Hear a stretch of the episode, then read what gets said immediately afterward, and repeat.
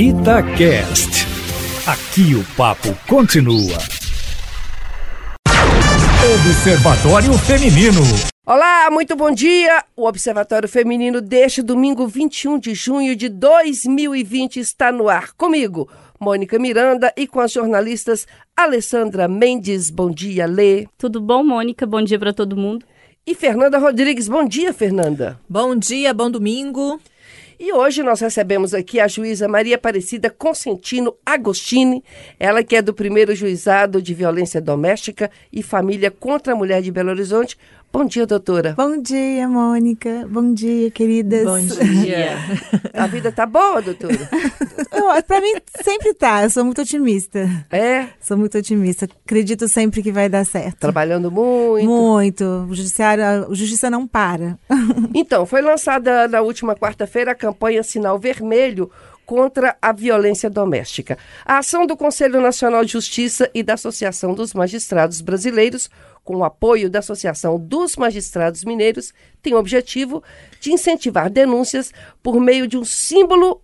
Esse símbolo é o quê? Você desenha um X na mão e quando você exibir essa mão para algum farmacêutico ou algum atendente de farmácia, a vítima poderá receber auxílio e acionar as autoridades. A campanha conta com a participação de quase 10 mil farmácias em todo o país e é uma resposta conjunta de membros do Judiciário ao recente aumento nos números de violência em meio a essa pandemia. Uma das consequências da quarentena foi expor mulheres e crianças a uma maior vulnerabilidade dentro do próprio lar.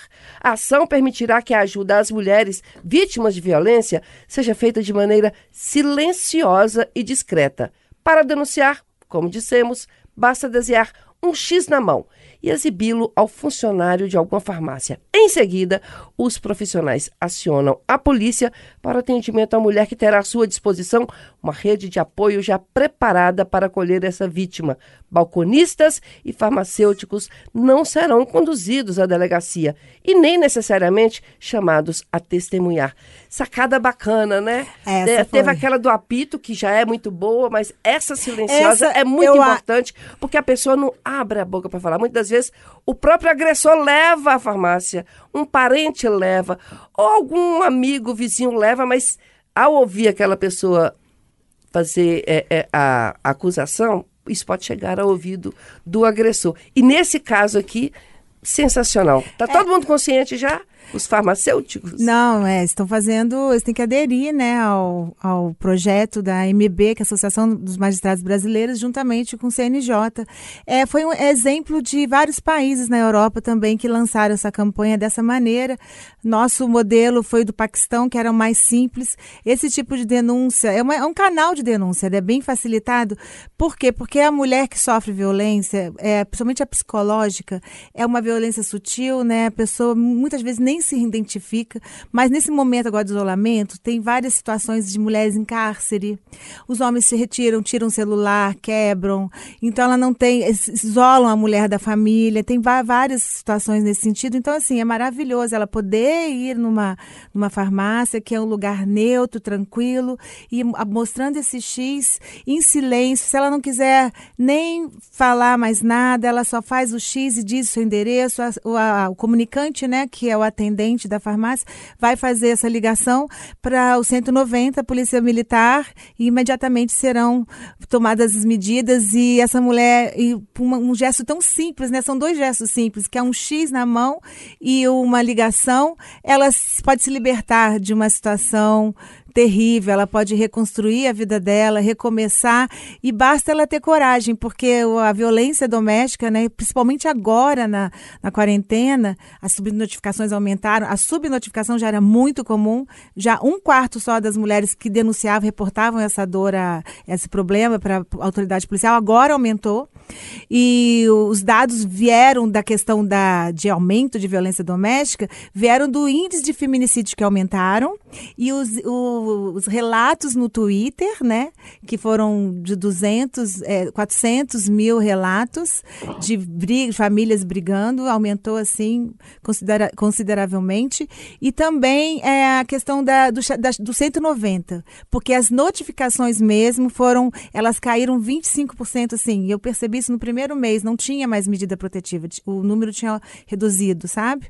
Então é a questão, a questão do silêncio, da subnotificação, isso já faz parte, né, da violência doméstica, o medo, é, a, a, a, falta de coragem, né, que é o medo. Então, assim, a mulher em segurança, a refetimização da família, das pessoas, e você também reconhecer que você está dentro de uma, de uma situação, porque ela é muito sutil, né? Ela vai chegando, às vezes você está a violência psicológica, ela é assim, ela, você não percebe, você, a mulher se sente muito culpada, porque ele coloca sempre esse sentimento nela. Então, esse, essa atitude, sabe, de levantar uma mão com um X, isso muda uma vida vida de uma mulher e assim. Você sabe que eu estava pensando aqui, é, não, porque isso vai pegar. Vai. E, né, e, e não necessariamente só o farmacêutico, não. porque de repente essa mulher quando todo mundo tiver conhecimento, porque às vezes um vizinho chama a polícia.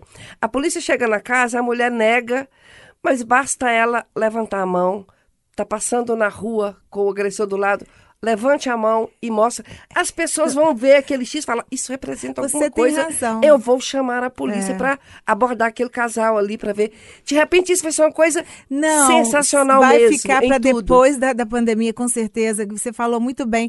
Seria importante até que os estabelecimentos, né, os outros. Foi falado, na, foi colocada a farmácia porque foi o estabelecimento uhum. que fica aberto, ficou é, aberto durante. Essencial, é, né? serviço essencial e muito tranquilo, né? Um lugar muito calmo. Então, alguns estabelecimentos provavelmente podem, de repente, no futuro aderir e continuar e se virar uma prática mesmo é, presente é, na sociedade. viu que a mulher levantou a mão, tem um X, fala, chama a polícia Sabe, porque essa mulher tem alguma coisa. Sabe o que é legal nisso? Porque o, o, grande mesmo inimigo do combate da violência doméstica é o silêncio e a falta de conhecimento.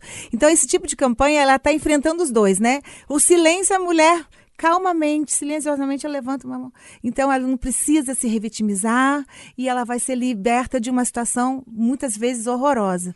E também o conhecimento, que ela é divulgar, né, a, tirar aquela, aquele adágio antigo, popular, que briga de marido e mulher não se mete colher. Quer dizer, nós estamos mudando isso tudo. Se mete sim, a sociedade tem que se preocupar com isso, porque isso é uma questão de saúde pública.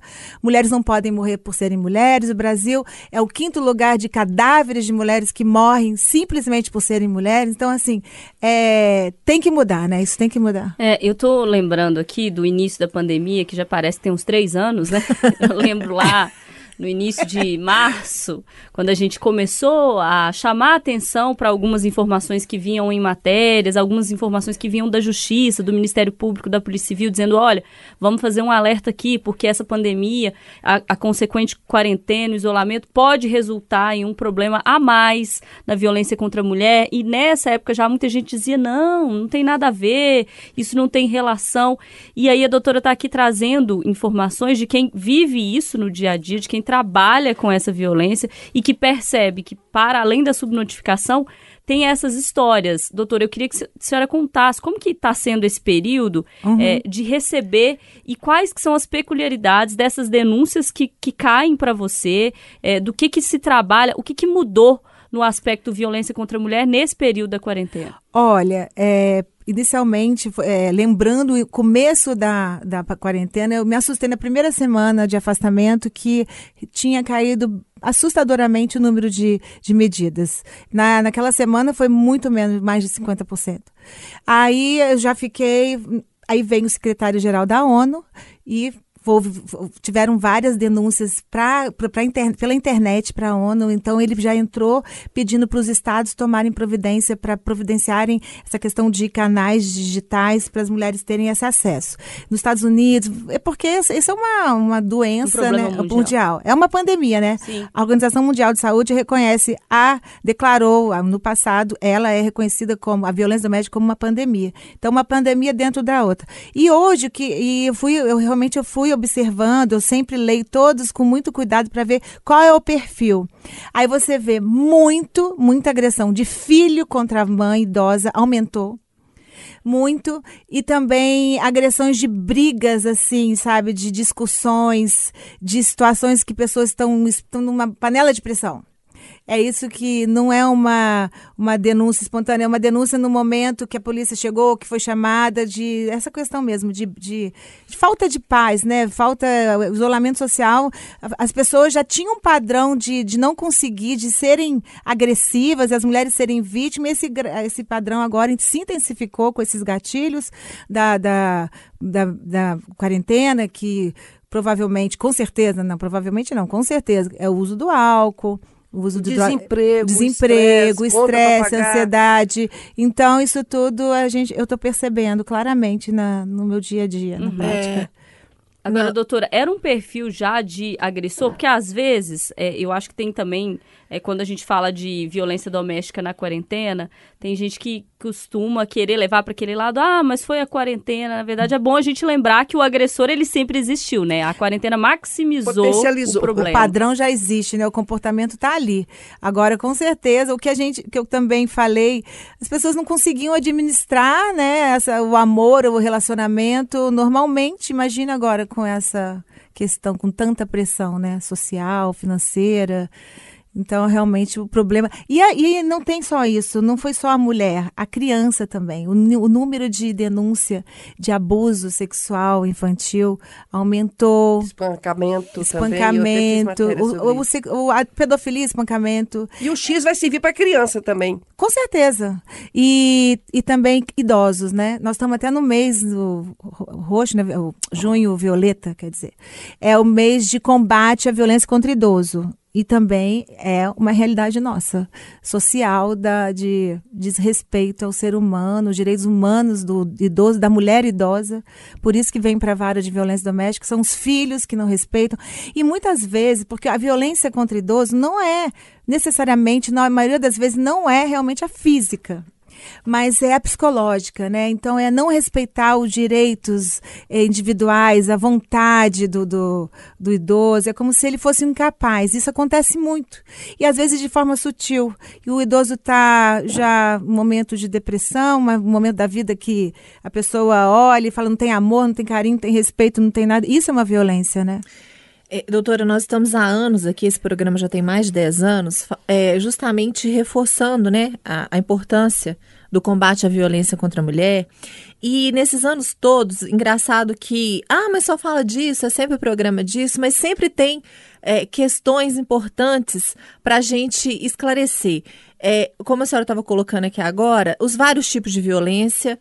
E muitas mulheres estão em casa sabendo que estão sofrendo violência, mas ficam, como a gente já afirmou, pela dependência financeira, por causa dos filhos, é, por né, dependência até psicológica, outras coisas. Dependência emocional. Emocional, mas muitas também não sabem que são vítimas que de violência doméstica. Eu falo muito. É assim, muita gente passa por esse tipo de violência sem conseguir detectar, sem conseguir. Às vezes ela tá ali lendo, ouvindo uma notícia de violência doméstica e, e achando um absurdo, sem saber que ela também é vítima. E assim, a, a violência doméstica também, no, o, o- o, né, a violência contra a mulher, ela não é só entre casais. Não. Tem o filho que bate na mãe, tem o irmão que agride a irmã, né? Tem às vezes um amigo. Então, assim, às vezes a pessoa coloca numa caixinha a violência doméstica, por isso que eu falo que a gente não consegue mensurar o que é Não. isso. É muito maior do bem. que a gente consegue É. falar ou- ou conseguir provar com números, porque a gente já falou da subnotificação. Eu sempre falo em palestras que a lei é muito boa, né? Tem a parte que eu falo que é, realmente a Lei Maria da Penha causou, trouxe uma mudança, um divisor de águas, né, na vida da mulher, tanto socialmente, historicamente, é uma mudança muito grande. Mas ao mesmo tempo, qual é o grande desafio? É ela se aplicar, para que que, como que, que precisa fazer para ela se tornar efetiva? É a mulher se reconhecer como vítima e ter coragem de quebrar esse silêncio, que é histórico, né? Que tá ali, tá do, do- da sociedade patriarcal machista. Eu já ouvi mulheres falando, uma senhora, doutor, eu apanhei 30 anos. Eu nunca fiquei roxa e nunca sangrei. Eu não sabia que era violência, porque todas as mulheres da minha família apanhavam. Então, é aquela aquele estigma, né, que a violência é só quando tem o olho roxo e o sangue. Por isso que é importante a gente estar falando. Por Nossa, isso que é muito. importante sempre a informação. Porque a informação correta, verdadeira, ela liberta. O conhecimento, gente, ele liberta. Às vezes é difícil. a gente fazer esse movimento de sair ali. Porque a, quem está de fora, às vezes, acha que é fácil para a mulher. Como é que ela aguenta Não, isso? é. Como é que pode? E, e é o que a gente fala para os homens, muitas vezes eles não conseguem compreender. Esse não é o seu lugar de fala. É porque eles nunca vão entender corretamente. É lógico que a gente precisa 100% que os homens sejam é, é, estejam também nessa luta né, da não violência. A gente precisa educar nossos filhos, a gente precisa educar nossos maridos, nossos amigos, mas é, é, saber a nossa dor não vai ter como. Gente, né? e eu tô lembrando aqui, a gente, eu não sei vocês, vocês aqui, mas eu tava pensando aqui, eu já fui vítima de violência psicológica com namorados. Com certeza. Entendeu? É claro que eu fui. Tava lembrando aqui, você vai atrás, aí o cara tá com outra, e depois ele vem e, você, e, e- e- e xinga. Nu- nunca apanhar, mas a, a violência psicológica, você ter um. Você tem, tem um, um apego sentimental com aquela pessoa, não, eu amo, eu amo, e a pessoa te faz de gato sapato, e a gente aceita. A gente tem que começar a mudar isso. São- É muito cedo, cara. São é muito três, cedo. É, exatamente. A violência psicológica, é, eu vou dar, deixar uma dica aqui para as ouvintes, é, para ela suposta, quem sabe ela se identifique e comece a buscar ajuda, porque a violência psicológica é tão sutil que a mulher realmente não reconhece, ela precisa de ajuda. Então são três comportamentos que você pode estar vivendo uma violência psicológica, que é o controle excessivo, o ciúme excessivo e o isolamento. Então, se você se tornou uma pessoa isolada, você entregou a chave da sua vida, perdeu o seu território, tudo é o seu parceiro que comanda e que decide, e você está afastada da sua família, afastada dos seus amigos, afastada das do seu ambiente de trabalho, das coisas que você gosta, e você também está sendo altamente controlada e com muitos por ele, com muito excesso de ciúmes, o sinal amarelo já tem que ficar atenta. Porque daí vem discussões, vem xingamentos, insultos. E pode ser que você passe uma vida inteira só na violência psicológica e nu- nunca, se Deus quiser, nunca seja vítima de uma agressão física. Mas dentro do ciclo da violência, é, quando depois dessas discussões, tem o ciclo, né? O da, a, a ele cria uma tensão, então qualquer coisa é motivo de, de, de brigar com você, se, a, se o arroz queimou, se a casa está suja, porque o homem, é, em decorrência do patriarcado da sociedade, os afazeres domésticos e também da questão sexual, se você não quer fazer uma atividade sexual que ele deseja, outro tipo de. Você não quer, você está sendo violado. Então, essas, essas, esses padrões, é como se a mulher tivesse obrigação de fazer. O que, que eu acho, Vem- doutora? É que, assim, é, é- é cultural demais É. isso. E eu acho que tudo isso passa por uma solução que é, é, no meu entender, simples, mas é difícil de ser aplicada, que é a educação. Acho que grande parte dos problemas que a gente tem hoje é, no país, e aí a violência doméstica é um desses problemas, passa pela educação, de educar melhor meninos e meninas, porque nós, mulheres, perpetuamos o machismo. Nós criamos meninos Sim. machistas, homens criam, mulheres criam, a sociedade cria. A gente vive nessa sociedade desse jeito. E isso aqui que a gente faz hoje faz parte de quebrar essa corrente. O X na mão, numa farmácia, um vizinho que passou a olhar para o casal do lado diferente, que passou a não ignorar os gritos dentro de, de um apartamento, de um prédio, por exemplo. Isso é fazer diferente. E isso é educar diferente. Então, eu acho que o caminho para uma solução melhor, para um, uma sociedade melhor, passa por educação. E educação não é uma transformação simples e E rápida. tem que ser de corrente mesmo, porque eu já até falei aqui no Observatório Feminino algum tempo atrás. O meu filho, olha que eu sou uma mãe um pouco escolada. Eu falo, João, vou comprar uma blusa rosa para você, uma camisa rosa para você. Deus me livre. E eu sempre desconstruí é, é, isso. Mas são, aí ele tem o, o nicho dele de É uma colegas. sociedade inteira. É uma sociedade inteira. E nunca aceitou eu comprar uma camisa rosa para ele. E eu falo, mas por quê? E discuto e falo, não. Porque aí os colegas vão rir. Porque... Entendeu? Como que é, é difícil? A gente, É, talvez a escola possa É, a fazer gente já isso. comentou aqui. Eu acho que tem que ser escola, tem que ser dentro de casa. é, a gente não pode desistir, porque, é, como você disse, Mônica, dentro de casa a gente está ali. E eu tenho percebido nessa pandemia que uma coisa boa, né, assim, pra gente, mãe, é que às vezes os meninos estão dentro de casa, eu tô com os meus dois filhos dentro de casa. Então, os meninos, quando as crianças estão dentro de casa, é, você tem um maior controle, né? Não tem aquela coisa dos amigos. É. é, E aproveita cada deixa para poder falar alguma coisa, É, né? e aí eles isso. estão é, mais é, dependentes, a gente está conversando mais. Então, aproveitar também esse momento que de isolamento, né, de mais tempo, muita gente trabalhando de home office, para ter mais tempo também com seus filhos para conversar sobre esses assuntos. Outro dia o, o, meu filho chegou e falou assim: "Mãe, por que, que eles estão postando uma mão? Assim, vidas negras importam?" É, tá todo mundo aqui no, no, videogame, não sei o quê. Aí você senta, conversa, explica racismo uhum. e tal. Então, assim, claro que é dentro da idade dele, mas já é um momento para se conversar sobre coisas que são importantes, né, para toda a sociedade, que às vezes a gente trabalhando muito não consegue perceber Sim. uma atitude. Lá em casa agora, como tá, tá, esse movimento, e, eu acho muito interessante. Às vezes eu me sinto a, a, minha mãe, assim, às vezes, porque quando a gente foi criada, eu pelo menos, fazendo serviço de casa, né? E às vezes a mãe da gente ficava olhando e a gente fazia o serviço era dividido entre os filhos. E eu fiz isso lá em casa. Então, assim, o meu filho, ele tem nove anos, mas ele é responsável pela cozinha do almoço.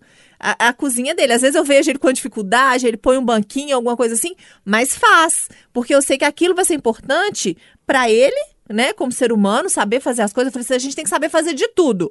De tudo. E se um dia ele tiver um relacionamento, é, vai haver uma divisão de tarefas e ele não vai sobrecarregar ninguém, assim espero. Tudo não por culpa minha. Tudo tem seu preço, né? Assim, aumento da violência e tal é, na, nas residências, mas tem um lado positivo que é esse retorno ao lar, né? É. Esse retorno tá próximo, ao lar, né, é isso que a gente está voltando para casa. É porque tava era todo mundo da porta para fora e nem se via direito e, e agora você você voltou para casa uhum. e aí você está começando a ter que reorganizar se adaptar a ser mais tolerante com o filho com o marido com a companheira o companheiro com os vizinhos, que você está vendo mais também. Uhum. Quer dizer, você, a gente está voltando para casa. Agora a gente tem que se readaptar e reaprender isso. Eu acho que nós estamos nos tornando mais humanitários, né?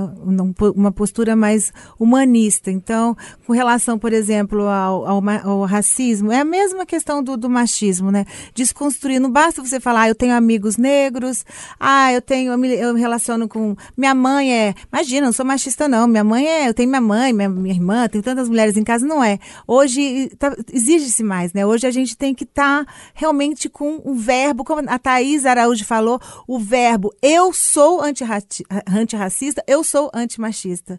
Então, assim, eu tenho que praticar isso, é desconstruir, é ficar vigília constante nas nossas falas, nos nossos pensamentos. É, é assim, desconstruir é mais desgastante, é mais trabalhoso do que construir. É, e tem que ser para além de hashtag em rede social, né? Não, gente? sempre Porque tudo, aí, né? hashtag tá tranquilo, o negócio é mudar na vida.